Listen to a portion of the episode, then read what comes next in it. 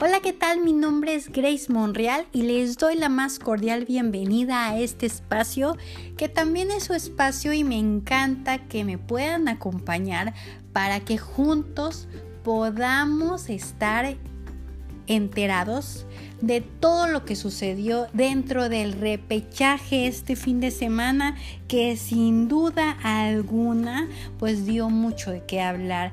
Los partidos con mucha polémica, con mucha emoción, con mucha alegría y bueno, esto que verdaderamente eh, empezó el sábado, ya lo mencionábamos, el partido de Pachuca, eh, Santos Pachuca, en el cual pues Pachuca pasa y después veríamos el partido de las Chivas Rayadas del Guadalajara contra Necaxa que también pues ya están en cuartos de final, Guadalajara venciendo a Necaxa y así es como las cosas suceden, pero verdaderamente los que a mí me sorprendieron bastante, los partidos que sin duda alguna dieron bastante de qué hablar, las polémicas y demás, pues fue el del domingo, el primero de Tigres contra Toluca, que qué barbaridad este partido, lo esperaba con ansias porque quería ver qué tal se iba a poner este partido de emocionantes,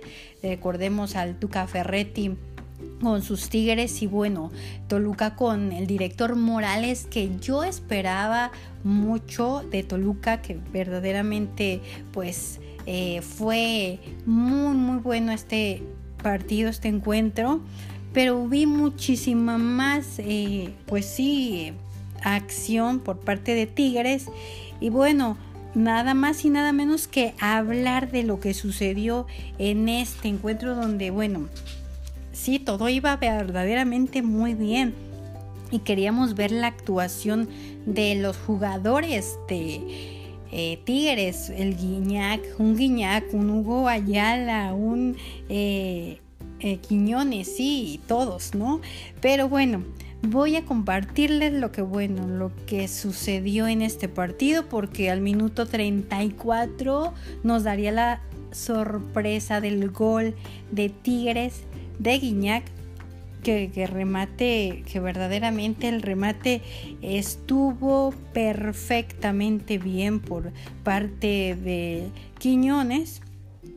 Y bueno, que dio un pase a Quiñones y, pudo meter ese gol Guiñac. Y después veríamos al minuto 37 de tiro libre Guiñac nuevamente. Y pues así fueron las cosas, ¿no? Se empezó a poner muy emocionante este partido y todavía pues eh, vimos un poquito más con la actuación de Hugo Ayala y el autogol, que qué bárbaro desde que entró por una otra situación. Yo comentaba y soy muy visual y comentaba que bueno, su, eh, podemos decir, su, como su mallita, su yo le digo leotardo, verdaderamente no sé cómo se llama, pero es una mallita que traen abajo del jersey en el cual pues estaba un poco rota. Yo dije, ay, este muchacho ya la rompió y, todavía no, no la jala, no se la jalaron, así ya venía de fábrica, no sé. Pero bueno, el hecho es que desde que entró algo pasó y yo sentía algo con él.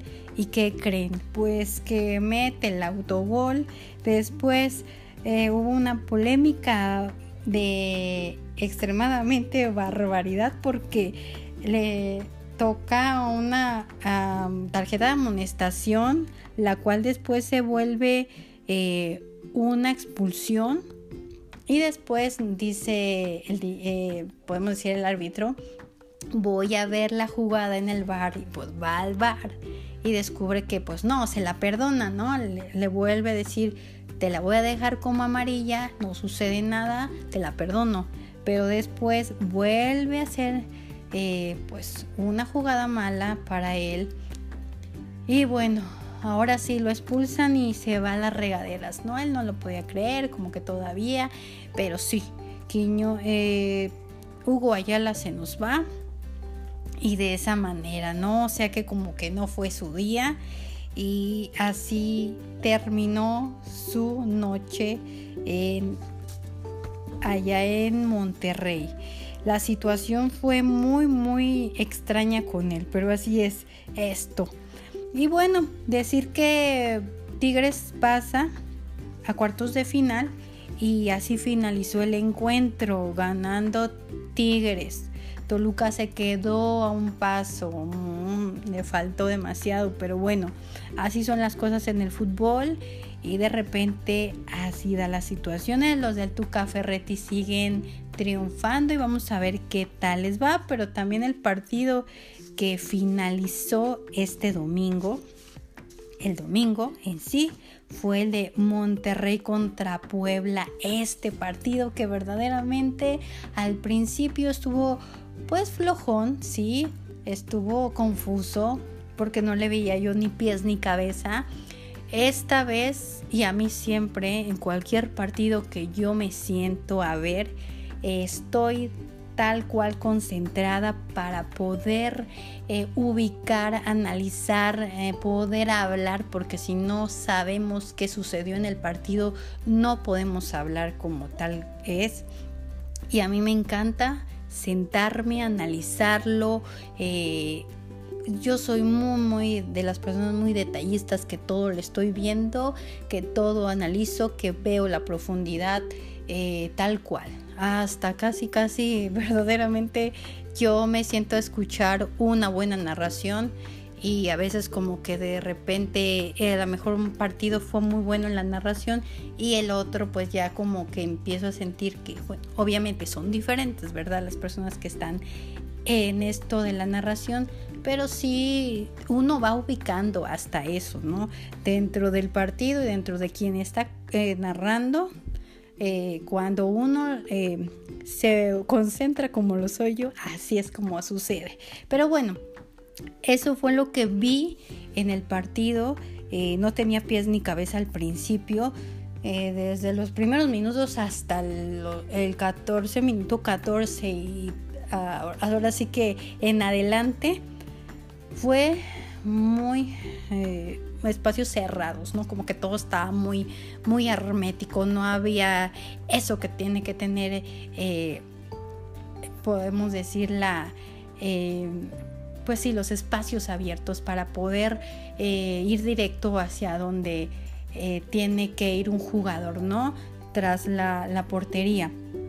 Y bueno, eh, después ya al minuto 43 las cosas empezaron a cambiar porque a ese minuto veríamos a Nico Sánchez de tiro penal, pues bueno, fue penal al fin de cuentas, pero fue un gol al minuto 43 que Nico Sánchez eh, cobró.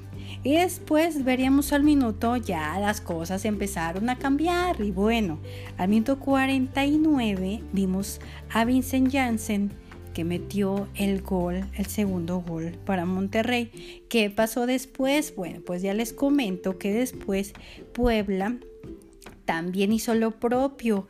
Al minuto 61 de tiro libre veríamos a Osvaldito Martínez, este jugadorazo que bueno, jugadorazo digo yo porque en sus hace mucho tiempo cuando estuve en el Atlas, cuando estuve en el América y en algunos otros clubes siempre ha sido bueno. Es, es un jugador que, que cuando lo quiere lo logra. Entonces bueno, él abrió el marcador para Puebla y todo fue diferente, ¿no? Al minuto 61 ese gol fue muy muy bueno para ellos. Después nuevamente Puebla se hace presente y vemos a Santi Ormeño al minuto 89 y un gol para, para esta institución eh, en el cual pues bueno las cosas se empiezan a tornar en el cual pues bueno empatan y pues sí, todo sería para penaltis, los penaltis llegan, Monterrey se duerme bastante, falla, pero que creen la sorpresa de la vida, yo creo que de todos los que estábamos viendo el partido era que no pensábamos que Puebla fuera a dar la sorpresa. Se lleva el partido, pasa y adelante, ¿no? Nunca lo creíamos porque creíamos que Monterrey iba a ser el superior el número uno, el ya saben, el de siempre. Pues no, ahora las cosas cambiaron y Puebla se encuentra ya en cuartos de final en esta liguilla que bueno, todavía se va a poner más emocionante. Si este fin de semana fue emocionante, fue sorprendente, fue polémico, pues todavía nos falta porque apenas esto está comenzando. Así que usted no se puede perder lo que va a pasar dentro de estos partidos que ya están eh, definidos, más que definidos en cuartos de final de esta liguilla, donde pues León se va a enfrentar a Puebla, Pumas, a Tuzo, sigue del Pachuca, América Chivas y Cruz Azul Tigres.